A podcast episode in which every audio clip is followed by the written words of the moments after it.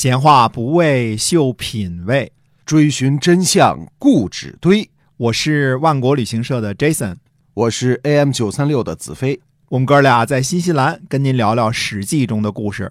各位亲爱的听友们，大家好，欢迎呢继续收听《史记》中的故事，是由新西兰万国旅行社的 Jason 为您讲的。那么我们今天呢继续书接上文。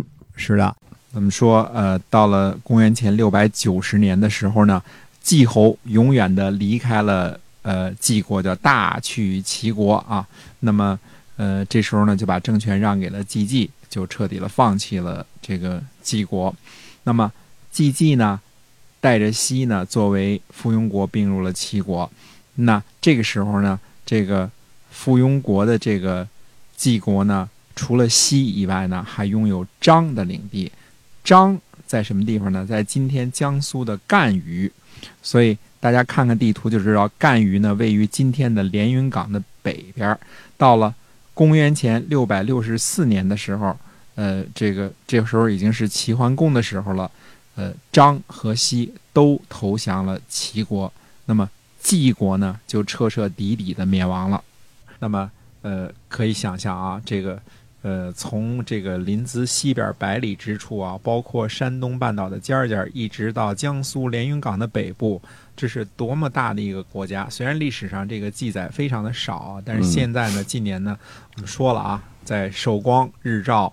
潍坊等地呢，相继就发现了晋国的出土文物。哦，嗯，而且呢，我们在民国九年的时候呢，呃，在这个《临淄县志》当中记载当中呢，呃，说在这个清的乾隆年间呢，在安平附近还有一个祭祭墓，嗯，还刻着仨字儿啊，祭祭墓三个字儿。嗯，呃，当然后来这个文革了，大大家知道会有什么事儿，这个墓和这个碑都。嗯，木有了啊，不见了，被弄走了。对，现在那里被夷为平地了，建立学校啊。这个，呃，考古人员呢依旧认为那里就是可能传说中的这个基基墓的所在之地啊。但是我们说，无论如何呢，这个呃，山东的三个大国变成了两个大国了，一个北边的齐国，一个南边的鲁国。齐国就真正的成为一个呃大国家了啊啊，在。春秋战国时期，齐国一直是一个非常非常大的国家，直到最后呢，呃，齐国是最后被秦始皇灭的一个大的诸侯国，嗯嗯，最后才才灭掉啊。是因为离他最远吗？哎，对，从西边打到中东边也得得这路途遥远哈。嗯，说句闲篇的话，在这个汉高祖的时候啊，这个呃底下的大臣给他给他这个建议啊，说这个齐东西秦也。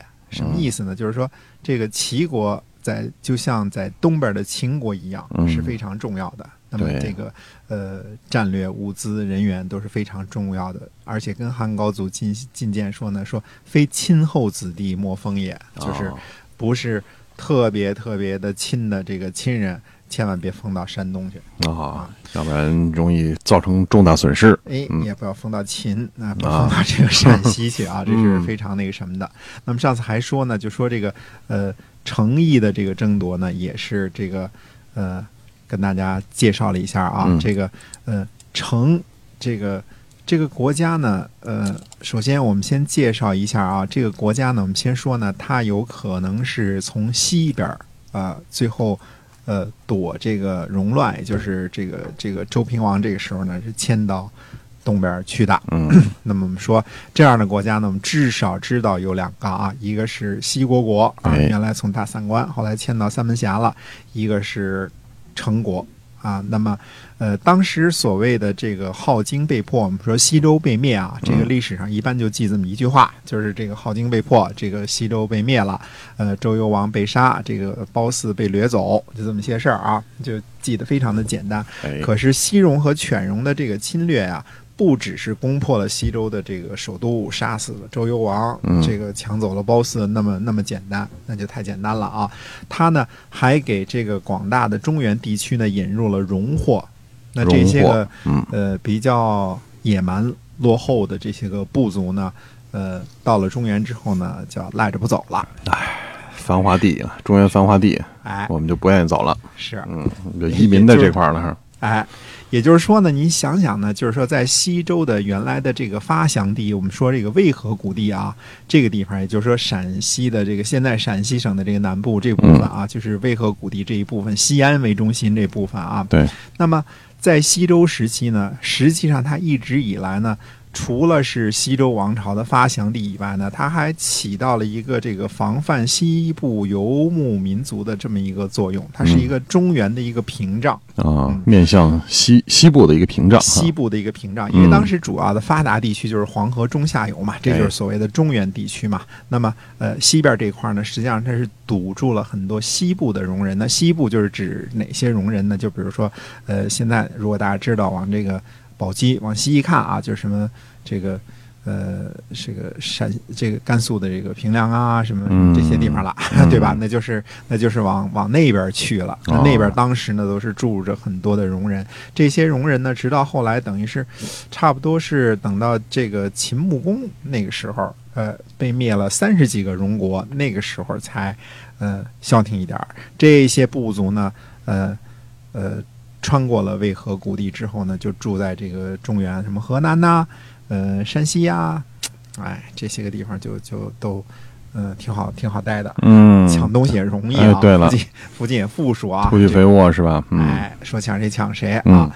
那么其实这种情况呢，在在历史上也不也不罕见啊。这个你比如说这个后来的，嗯，明成祖朱棣啊，就是从南京这个这个。这个把首都迁都迁到了北京，哎，当时那个时候的北京，在此之前绝大部分的时间都是属于什么，呃，少数民族政权的，什么后金呐，什么这个这个大晋国小王子啊。是吧？哎，是属属于这些个人的啊，这个呃，不属于这个郭靖他们这边的啊，这这是不一样的，属于那边的，属于那边的。那么实际上，朱棣到了北京之后，那时候就是抗敌最前线了，对吧？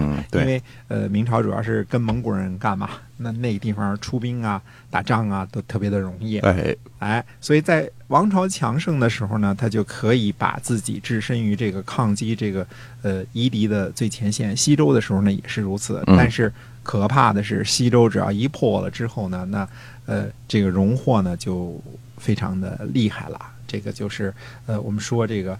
呃，可以说啊，把当时的渭河谷地呢，可以比作后来的就类似明朝的北京这个位置。嗯嗯，那么呃，这些个戎狄啊来了之后，就呃大肆的祸害，所以这个在历史上被称作戎祸。戎祸，在什么郊啊，什么这个附近呐，这住着大批的戎人，哎，就定居下来了。嗯，定居下来了啊。那么呃，我们说说城呢，怎么又又扯到戎祸上去了啊？这个。这个成这个国家呢，最初是哪个呃国家呢？就是这个是成叔呃成叔武，成叔武呢也是这个周武王的兄弟之一。嗯，周周文王那那一支，我们说十兄弟嘛，对吧？或者十十十几个兄弟，所以他们家这个兄弟多啊。这个。呃，成国呢，就是可能是一个东迁的一个老贵族。我们说，成国最早的封地呢，应该是陕西。我们说这话有根据，是因为我们在七五年的时候啊，在陕西岐山董家村出土了一件青铜器。哦，这个青铜器呢，叫做成伯孙富立。这这个上面一共刻了十六个字儿啊。现在呃，大家也认不太全这个金文到底是什么啊？呃，但是它出土在陕西，我们说。既然程伯孙富立这个出土在陕西，我们就认定这个原来成国的这个封地，至少在这个西周晚晚期的时候呢，还是在陕西。陕西，嗯，哎，那后来这个程是怎么回事？或者说我们这个程伯孙富立是怎么回事？那我们下回有时间再跟大家叨叨叨叨。哎，是的，我们今天呢这个史记中的故事就先跟您聊到这儿啊，希望您呢一如既往的关注我们的节目，我们下次再见。